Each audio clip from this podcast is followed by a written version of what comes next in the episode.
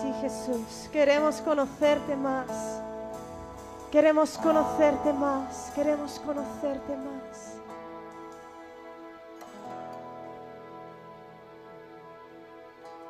Sin salir de este ambiente podéis sentaros unos minutos.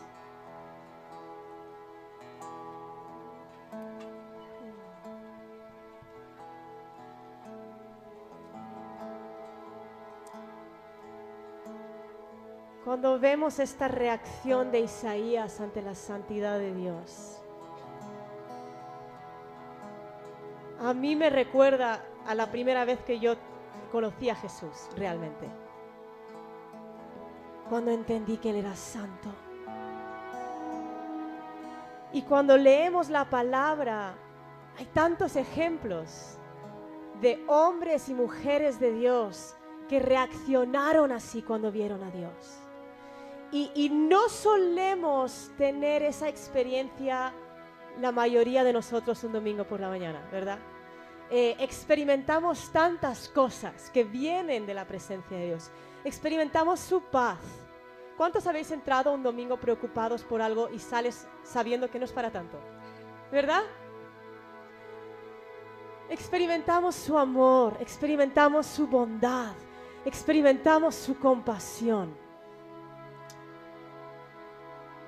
Pero la realidad es que todos estos atributos fluyen de la santidad de Dios.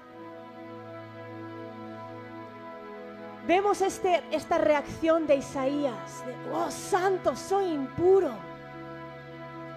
Vemos la misma reacción los 24 ancianos en el Apocalipsis, ¿no? Que le ven y tiran sus coronas y se postran y cantan santo, santo, santo vemos la misma reacción de Pedro ante Jesús. Y quiero leerlo porque me encanta esta historia.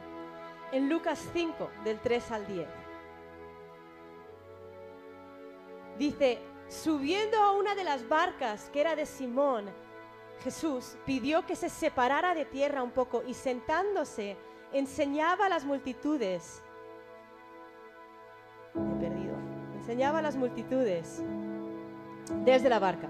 Cuando terminó de hablar, dijo Simón, sal a la parte más profunda y echad vuestras redes para pescar.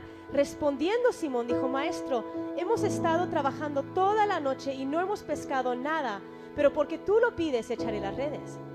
Y cuando lo hicieron, encerraron una gran cantidad de peces, de modo que sus redes se rompían. Entonces hicieron señas a sus compañeros que estaban en la otra barca para que vinieran a ayudarlos. Y vinieron y llenaron ambas barcas de tal manera que se hundían. Al ver esto, Simón Pedro cayó a los pies de Jesús diciendo, apártate de mí, Señor, pues soy hombre pecador. Porque el asombro se había apoderado de él y de todos sus compañeros por la redada de peces que habían hecho.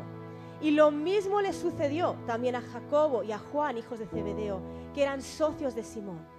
Y Jesús dijo a Simón, no temas, desde ahora serás pescador de hombres. La respuesta de la humanidad ante la belleza de Jesús es rendición. Es rendición. Y, puede que nos sorprenda esto, porque yo a veces pienso, Jesús, si tú entrases ahora mismo, ¿qué te pediría? ¿Verdad? ¿Qué te preguntaría? ¿Qué necesito? Y, muchas de las oraciones o de los deseos son cosas buenas. Es la salvación de mi hijo, la sanidad de mi cónyuge, un trabajo nuevo, cosas que son buenas, que fluyen de su bondad. Sin embargo, la realidad es que si yo le viese hoy, mi respuesta sería rendición. Vemos lo, lo, mismo con Moisés ante la zarza. Vemos lo mismo con Daniel cuando ve a Jesús. ¿Sabes que Daniel vio a Jesús, Antiguo Testamento? Vemos la misma reacción de rendición. El hecho de que Él es santo hace que todo lo demás tenga sentido. ¿Por qué? Porque santo significa separado. significa que Él no tiene nada que ver con nosotros. A veces pensamos que Dios es la versión mejorada de nosotros, ¿no? No tiene nada que ver contigo. No tiene nada, nada, nada, nada que ver contigo. Jesús es santo. Y eso significa totalmente apartado. Y cuando entendemos eso, entonces el hecho de que me perdona, ¡ah! me abruma su amor. El hecho de que me ama, ¡ah! siendo separado, siendo diferente, no pareciéndose para nada a mí. El hecho de que me provea, el hecho de que me sane, el hecho de que me sacie, su bondad fluye de su santidad.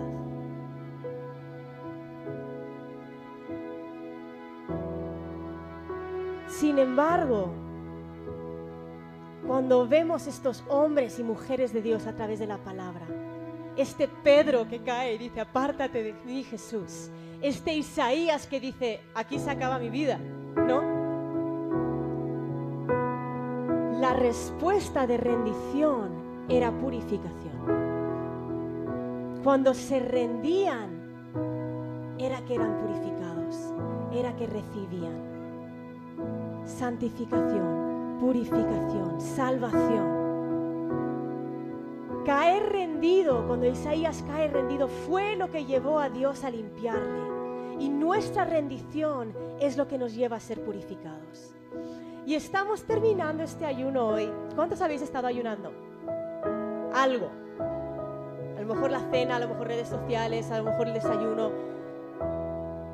Hemos estado haciendo este eh, lema del ayuno, ha sido destino generosidad. Y no es porque eh, queramos empezar el año siendo menos avariciosos, lo cual es bueno, ¿no? No es porque digamos, bueno, vamos a arrancar este año siendo un poco menos agarrados. No es porque digamos, bueno, si, si, somos menos agarrados tendremos menos temor al futuro. Eso, son, es, eso es un plus, ¿no? Esos son beneficios, son ventajas, es, es el fruto. El lema del ayuno era destino generosidad porque la meta es rendición. La meta es rendición. Es nada es mío. Ni mi vida, ni mi tiempo, ni mi cuerpo, Romanos 12 dice, ofreceos como sacrificio vivo. Ofrecer vuestros cuerpos como sacrificio vivo. Nuestros cuerpos es lo que oigo, lo que digo, lo que veo, lo que hago, lo que pienso como sacrificio vivo.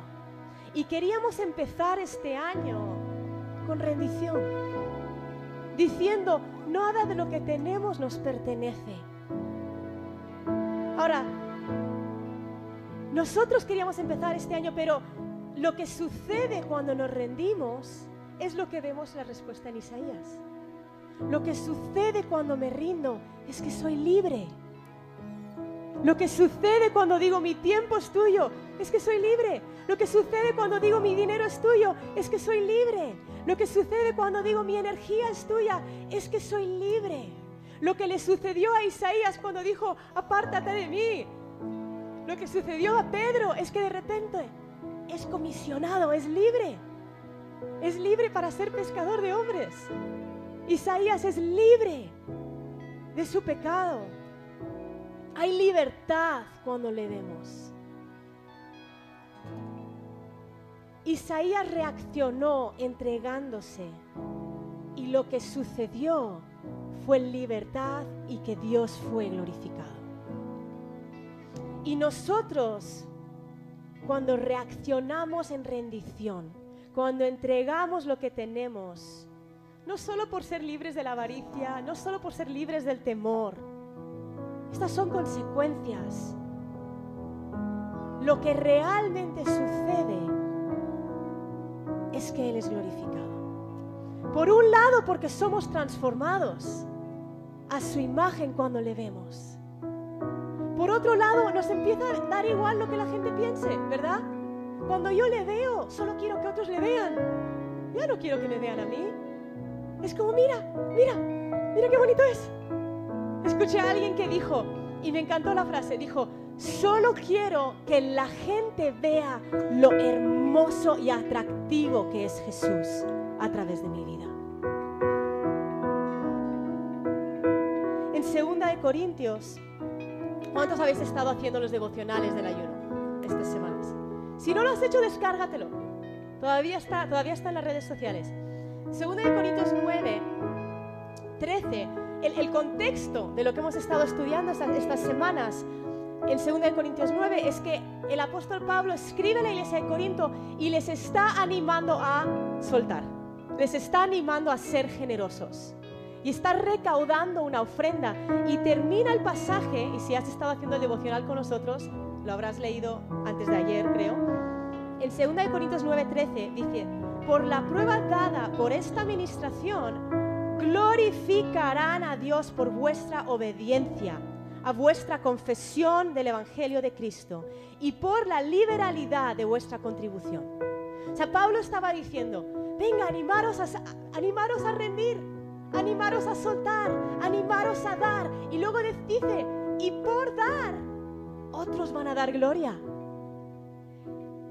La consecuencia de nuestra rendición, de nuestra generosidad, es que Él recibe y si iglesia,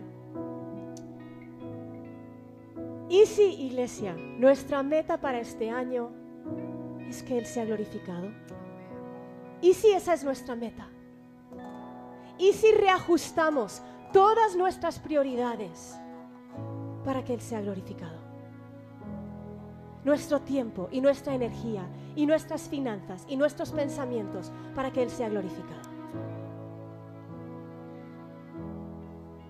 que no sea, empezamos hace unas semanas el destino generosidad y ya está, hemos llegado. ¿Ahora qué? Otra cosa mariposa, ¿no? Y si es, hemos empezado el año con destino generosidad, porque nuestra meta es que Él sea glorificado. Y este año vamos a seguir creciendo en no solo generosidad, en rendición, en rendición. Hace años estaba discipulando, animando a un chico que había intentado ser libre de la pornografía 20 mil veces. Todas las semanas venía y se machacaba y decía, he vuelto a caer, he vuelto a caer, he vuelto a caer. Eh, y, no quiero eh, infravalorar eh, ir a un psicólogo o recibir una ayuda profesional para ver, oye, ¿por qué vuelvo a caer en lo mismo? No, no quiero infravalorar el increíble ministerio de consejería que, por cierto, tenemos en amistad. Pero me pareció muy interesante que un día este chico tuvo una experiencia como Isaías. De repente vio la gloria de Dios. Nunca más luchó con pornografía. Ni se lo pensó. Ni la tentación porque vio la gloria de Dios. Y cuando le vemos, la respuesta es rendición. Es rendición.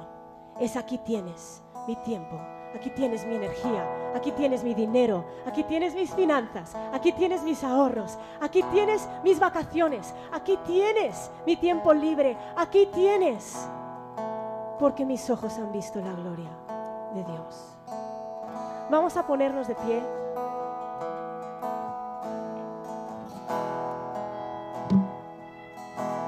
Y vamos a terminar esta mañana. No solo dándole la gloria que Él se merece.